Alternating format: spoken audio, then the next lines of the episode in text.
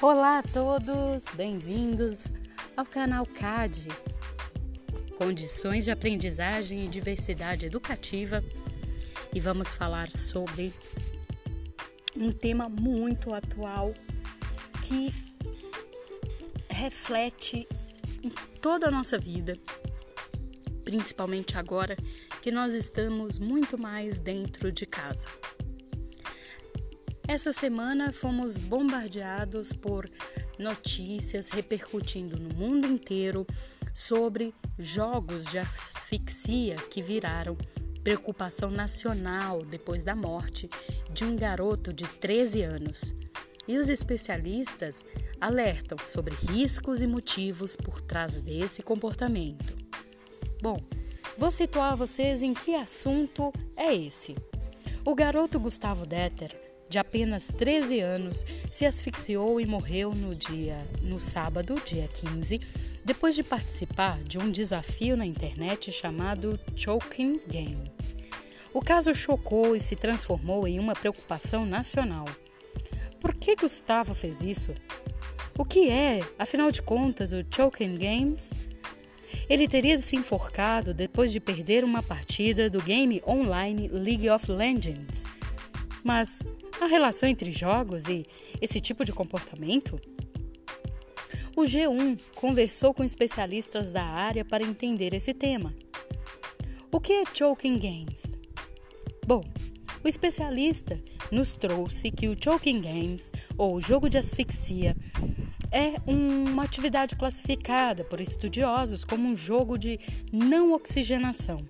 É uma prática que consiste em cortar a passagem de ar para o cérebro.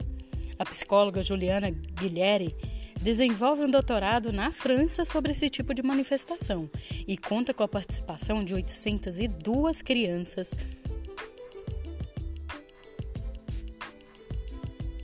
e mil brasileiros.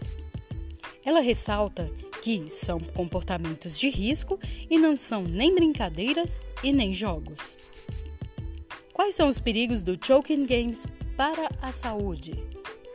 Bom, os especialistas nos trazem que, além de risco de morte, os jogos de asfixia são considerados de alto risco por especialistas, já que o corte no fluxo de oxigênio para o cérebro pode deixar sequelas. O cérebro já sofre danos neuronais se ficar entre 2 e 3 minutos sem oxigênio, diz a Fabiana. Com 5 minutos, a pessoa pode ter parada cardiorrespiratória. Entre as sequelas estão cegueira temporária ou permanente, perda dos movimentos dos membros inferiores, convulsões, epilepsia e perda de cognição. No próximo intervalo, vamos falar sobre outro tema muito recorrente na internet que vem sendo discutido pelos especialistas. É o cyberviciado ou vício por internet. Um minutinho só.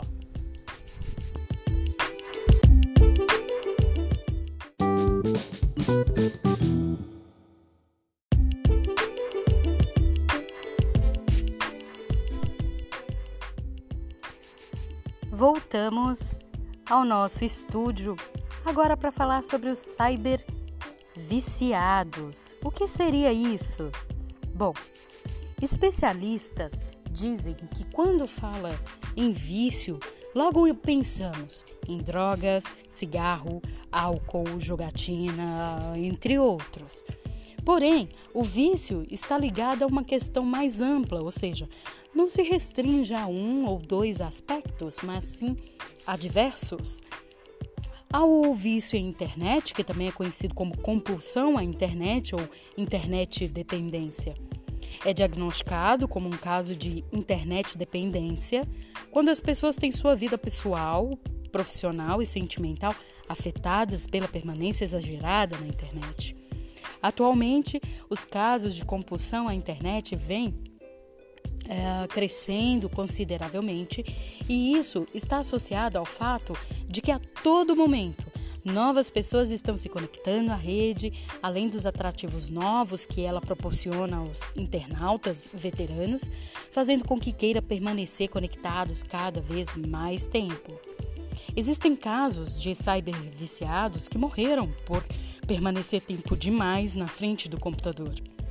Isso se deve ao fato de haver certas doenças que se desenvolvem pela permanência é, em determinada posição, é isso mesmo. Uma dessas doenças é a trombose venal profunda muito vista também em muito um tempo prolongado sentado em um assento de avião. Muitas mortes é, é, que percebemos dentro dos aviões são acometidas uma boa parcela quando acontecem, que é pela embolia pulmonar que é essa trombose venal profunda, por estar longo período, uma permanência muito longa em uma determinada posição e isso pode evoluir para a embolia pulmonar e, por fim, levando ao indivíduo à morte. Dados de uma pesquisa realizada por estudiosos norte-americanos revelam que de 6 a 10% dos aproximadamente 189 milhões de internautas americanos sofrem desse mal.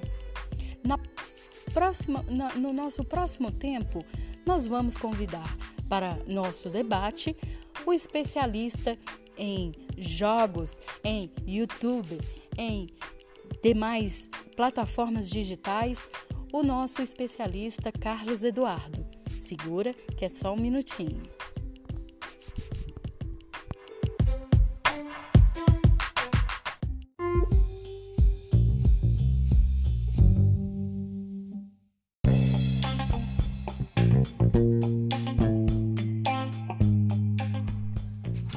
Chegou o momento do início do nosso debate aqui nos nossos estúdios com nada melhor que um jogador, um gamer da internet, campeão de vários campeonatos pelo mundo, representa o Brasil é, em campeonatos de tecnologia e de jogos. É um grande especialista que vem contribuindo com a formação não só tecnológica, dos, uh, dos gamers de sua idade, porque ele também é muito novo, mas também levando informação, educação, ensinando essa garotada como entender a tecnologia e fazer com que a tecnologia trabalhe ao seu favor, sempre com muito equilíbrio e sempre com, muita, uh, com muito pensamento crítico. Ele que vem debater conosco é o Carlos Eduardo de Lagoa Santa, morador do bairro Lundiceia. Muito obrigado por ter nos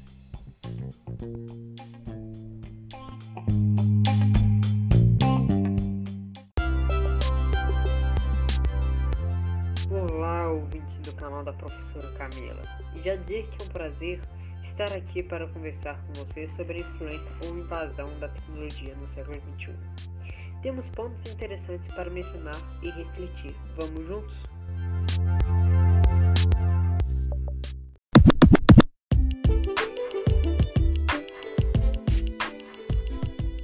Então vamos começar com a primeira pergunta, que foi de um internauta no nosso canal do YouTube. Enfim, quando foi que a tecnologia começou a influenciar as nossas vidas e a gente começou a escolher essa tecnologia como, como parte das nossas vidas?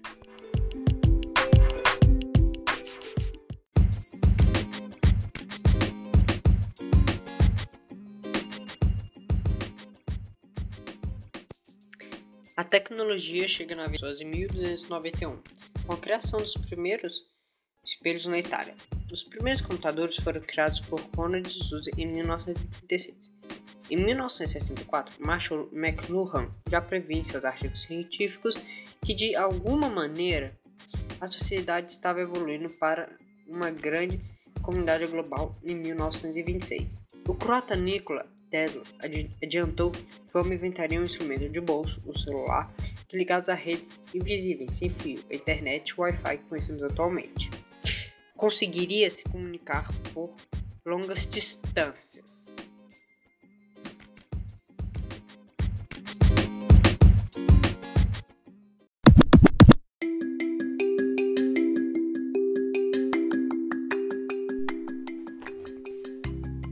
Carlos, muito interessante isso que você trouxe para gente.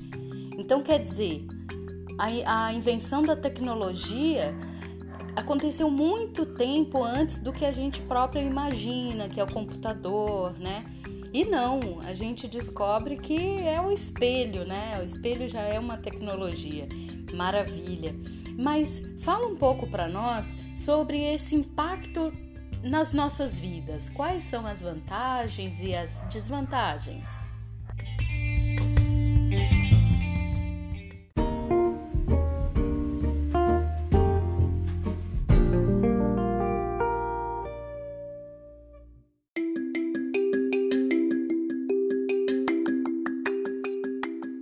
impacto da tecnologia no mundo foi tão forte que muitos afirmam ser impossível viver sem informática. Em todo mundo, a tecnologia possibilitou mudanças na saúde, educação, trabalho e principalmente no lazer. Hoje em dia, crianças aprendem a utilizar computadores em tão pouco tempo que superam adultos. Além disso, as possibilidades são tantas com a informação que é possível acessarmos conta bancária sem sairmos de casa fazermos compras pelo computador e recebemos em pouco tempo com toda a comodidade e conforto.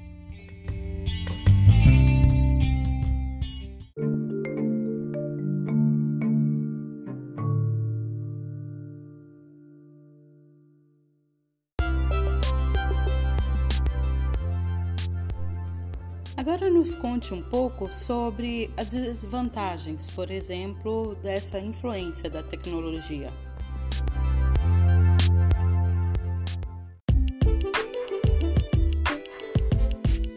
Entretanto, foi mundialmente anunciado que a internet seria livre de royalties, patentes, ou seja, pública e isenta de taxas para usar e para criar qualquer tipo de projeto online.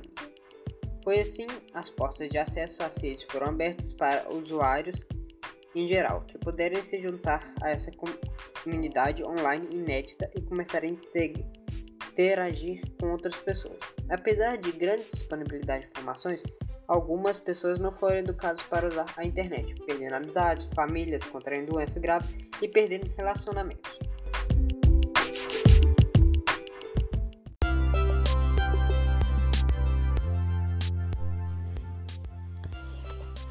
Então, queridos ouvintes, vocês viram que para refletir sobre a invasão, sobre a influência da tecnologia no século 21 não é tão simples, né? Houve uma promessa de que a expansão da internet seria livre, sem patente, sem cobranças, né? Isenta de taxas.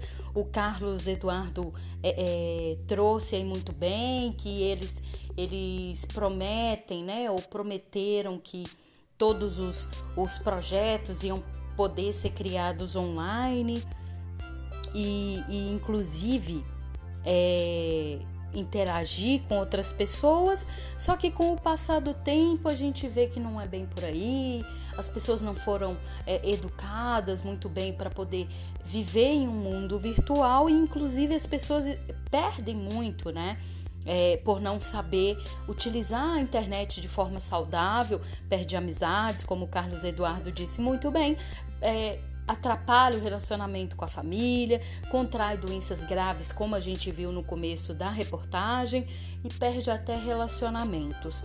Mas você tem alguma perspectiva de melhora, de acesso, de avanço realmente, de, do, daquilo que foi prometido na invenção da internet, é, ser aplicado hoje em dia, como dar mais acesso à tecnologia para as pessoas que às vezes não têm muita condição de de estar dentro da, da internet de forma saudável, é, tem pouco tempo, poucos dados, então ela precisa recorrentemente pagar taxas em cima de taxas, né? É, às vezes é muito caro para as pessoas que são menos, é, menos favorecidas. Você tem alguma opção que possa é, incluir mais as pessoas em uma internet mais saudável, de forma que elas possam se educar no meio da internet sem precisar é, se, é, se levar para esse lado de, de viciar-se em coisas é, que estão na internet que não são saudáveis, às vezes é, talvez uh, começar a estudar pela internet, né? fazer projetos pela internet com pessoas da China, com pessoas da Rússia, com pessoas da Europa, dos Estados Unidos e não necessariamente ficar no meio de jogos, de brincadeiras e de, e de um, um mundo de informações que estão simplesmente jogadas dentro da internet sem nenhuma é, intermediação que, que você acha que seria uma boa alternativa para os uh, internautas da sua idade?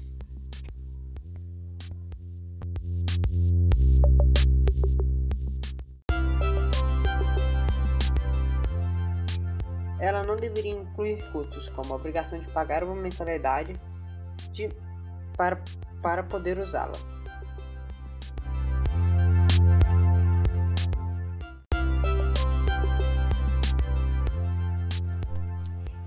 Isso aí. Esse foi o nosso podcast falando sobre a influência ou invasão da tecnologia no século 21, uma imposição ou escolha. Muito obrigado, Carlos Eduardo, pela sua participação. Espero que tenha muito sucesso aí pela sua carreira. Até a próxima.